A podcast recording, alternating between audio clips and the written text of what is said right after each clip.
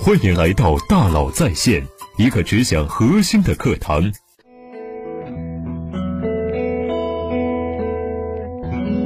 你好，欢迎来到大佬在线。前段时间呢，海底捞涨价，然后紧接着道歉降价，闹得沸沸扬扬，但依然是最忠粉的最爱。海底捞在二零一八年的时候上市了，一跃成为全国餐饮界的龙头企业，真是可喜可贺。如此辉煌的成绩，肯定和其不一般的管理分不开。所以啊，今天呢，咱们就来看看海底捞的董事长张勇是如何管理企业的。如果想知道什么叫名不符实，那你就去海底捞看看就知道了。延续了一贯的自黑和接地气，张勇上台一开口就语惊四座，引来全场的掌声和笑声。这当然是谦虚和幽默。张勇是在回应主持人对海底捞的赞美。他的意思是，无论企业名气大小，惶恐的是内部都有问题。比如说，在 KPI 上，海底捞就走了很多弯路。张勇呢，还用四个段子来举例说明，引人发笑又引人深省。海底捞在 KPI 上走过的弯路：第一，KPI 并非越细越好。当有了管理和被管理，有了 KPI 之后啊，人的行为呢会失常。在 KPI 这件事情上。我们是走过弯路的，比如我们曾经去尝试把 KPI 细化。有人说你们火锅店服务真好，我有个眼镜，他就给我找个眼镜布；我杯子里的水还没喝完，他就又给我加满了。所以呢，我们就写了一条：杯子里的水不能低于多少，客人戴眼镜一定要给眼镜布，否则就扣零点零五分。这下乐子大了，来一个人都送眼镜布。客户说我豆浆不喝了，不用加了，不行，必须给你加满。最好笑的是手机套，有的客人说不用，服务员说我给你套上吧，客人说真不用，结果他趁你不注意的时候呢，把手机抓过去给你套上了，这是干嘛呀？因为如果他不这么干呢，就要被扣分啊。后来我就发现呀，老师早就讲过了，每一个 KPI 指标背后呢，都有一个复仇的女神在某个地方等着你。第二，考核翻台率的坑。后来我自作聪明的认为啊。那我就不考核这些具体的事情了，我考核一些间接指标。不考核你挣多少钱，我就考核你翻台率是多少，因为翻台率高就证明你的服务满意度高啊，翻台率不高就意味着你挣钱不多嘛。结果有一天我在北京一家店呢，在电梯间里听到一个四川人跟另外几个四川人讲：“我要让你们见识一下在北京四川火锅到底有多牛，你不定绝对没有位置。”你定了座，晚去几分钟也是没有位置的，我就纳闷了，怎么晚几分钟就没位置呢？这不是侵犯了客户利益吗？客户已经不满意了，这还怎么做生意啊？后来内部一问才知道，原来问题出在考核指标上，因为预定客人不一定准点来，但现场还有客人在排队，空台等你的话呢，翻台率呢就少了一轮，这下我就崩溃了，我找不到考核的指标了，去掉所有的 KPI，只考核一个柔性指标。但是总得有吧。后来我发现呀，一家餐厅好不好，我们其实是非常清楚。我们都吃过饭，都传递过这样的信息：这家餐厅不错。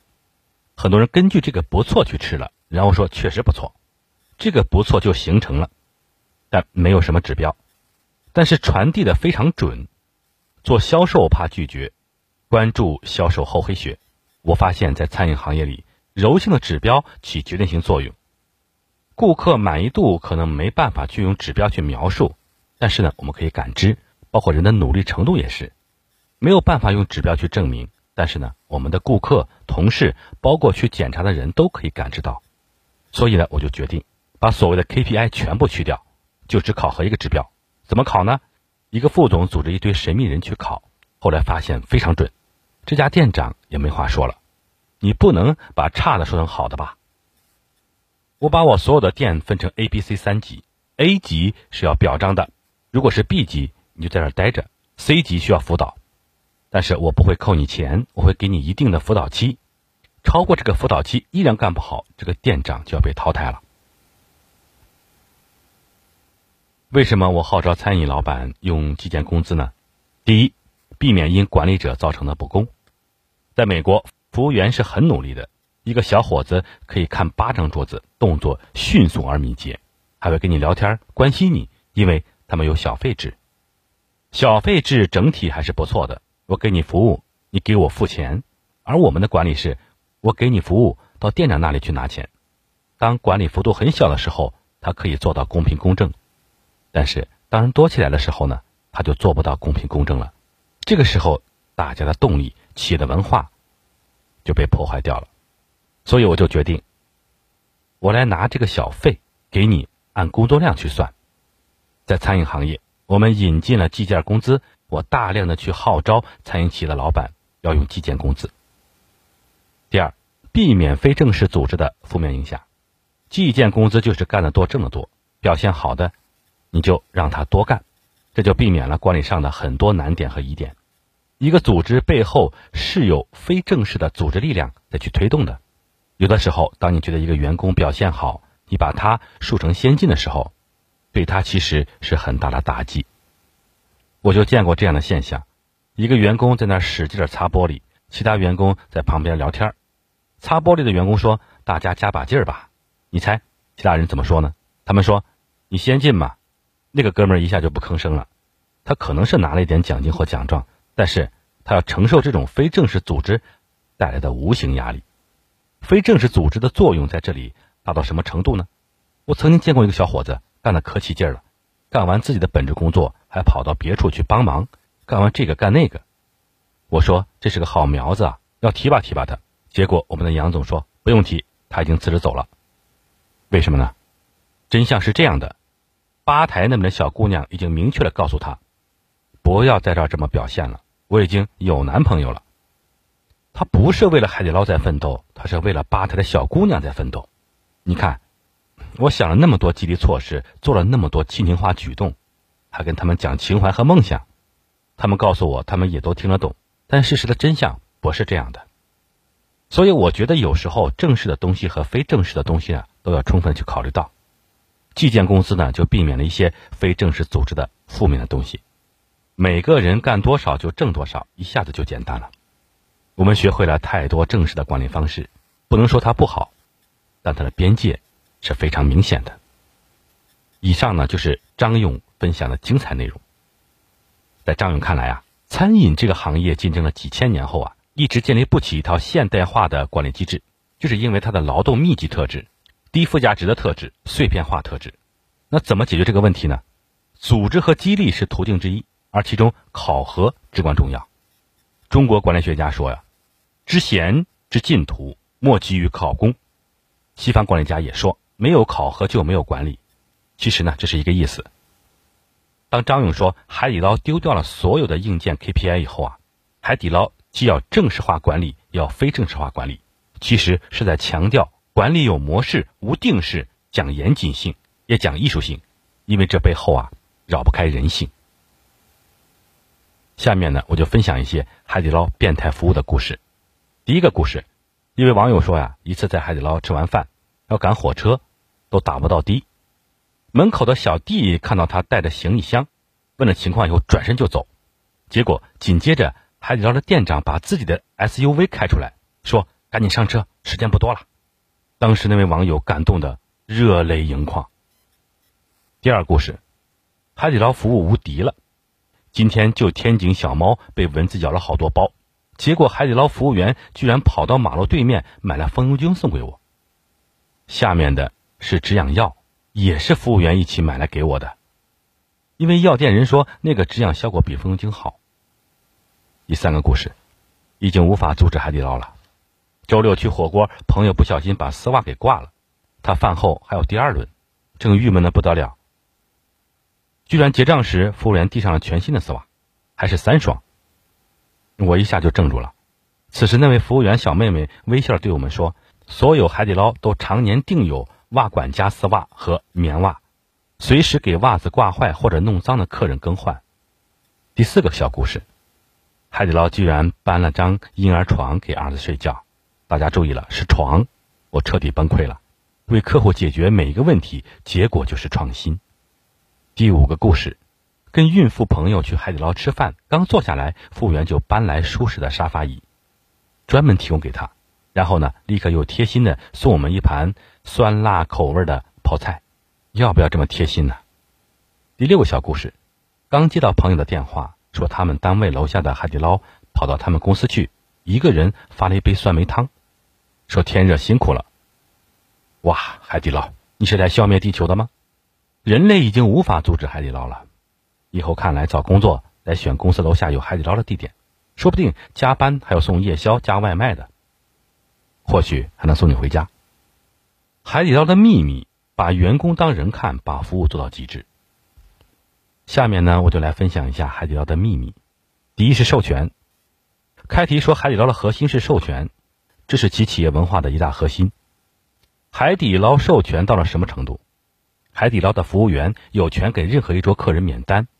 对了，是服务员，不是经理，是免单，也不是免一两个菜品。送菜送东西之类的就更别提了，请查一下网上那些“人类已经不能阻止海底捞”这个关键词吧，段子太多了。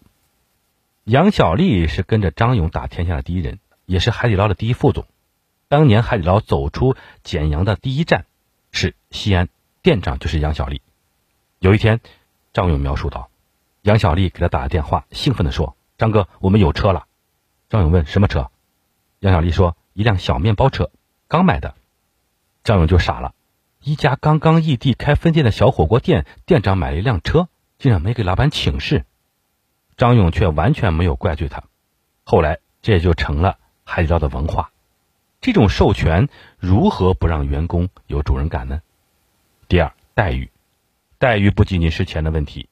餐饮行业大多包吃包住，但很多餐饮企业服务员住的是地下室，吃的是店里的伙饭。海底捞的宿舍呢，一定是有物管的小区，虽然挤一点，但是档次是高的。房间还有电脑，有 WiFi。海底捞服务员呢，不用自己洗衣服，有阿姨洗；吃饭呢，也不用在店里，有阿姨去做菜。有人说海底捞培训好，先培训标准再上岗，可你知道吗？海底捞的新员工培训包括如何使用 ATM 机，包括如何乘坐地铁、买卡、充值等等。这家企业在帮助自己的员工。多数都是农民，去融入一个城市。这种待遇如何不让员工心存感激？第三，真诚。海底捞真是一个奇怪的企业。作为餐饮行业最常考核的指标 KPI，比如利润、利润率、客单价、营业额、翻台率，这些都不考核。张勇说：“我不想因为考核利润，导致给客人吃的西瓜不甜，擦手的毛巾有破洞，卫生间的拖把没毛了，还在继续用。”那么他们考核什么呢？考核客户的满意度、员工积极性、干部培养。这三个指标，作为一个很多年管理工作的人，我实在想不出他们是如何解决内部公平问题的。但是我知道，今天你看到海底捞员工的真诚微笑，就是来自于这个。海底捞不考核翻台率，但是海底捞的员工比谁都重视翻台率。回到开始的那句话。企业文化才是魂，所有的利润和翻台率都是附加的，随之而来的不重要的。这种真诚如何不让员工有积极性？第四是尊重，尊重不仅仅来自于待遇，不仅仅是让他们住的好吃的好，而是尊重每一个想法。现在被诸多火锅店抄袭的眼镜布、头绳、塑料手机套，这样一个个的想法，居然是出自一些没有什么文化的服务生。并且这一个一个的点子就如此复制到了每一家店面。廖一梅说：“爱情，我这一辈子遇到爱、遇到性都不稀奇，稀奇的是我遇到了解。”我曾经把这样一句话翻译到职场来：对于一个职业人，这一辈子遇到高薪、遇到高职位都不稀奇，稀奇的是遇到老板的尊重和了解。这种尊重如何不让员工有成就感，又如何不让员工有创造力呢？第五点，承诺。在海底捞有一个说法叫嫁妆，一个店长离职，只要任职超过一年以上，给八万块的嫁妆，就算是这个人被小肥羊挖走了也给。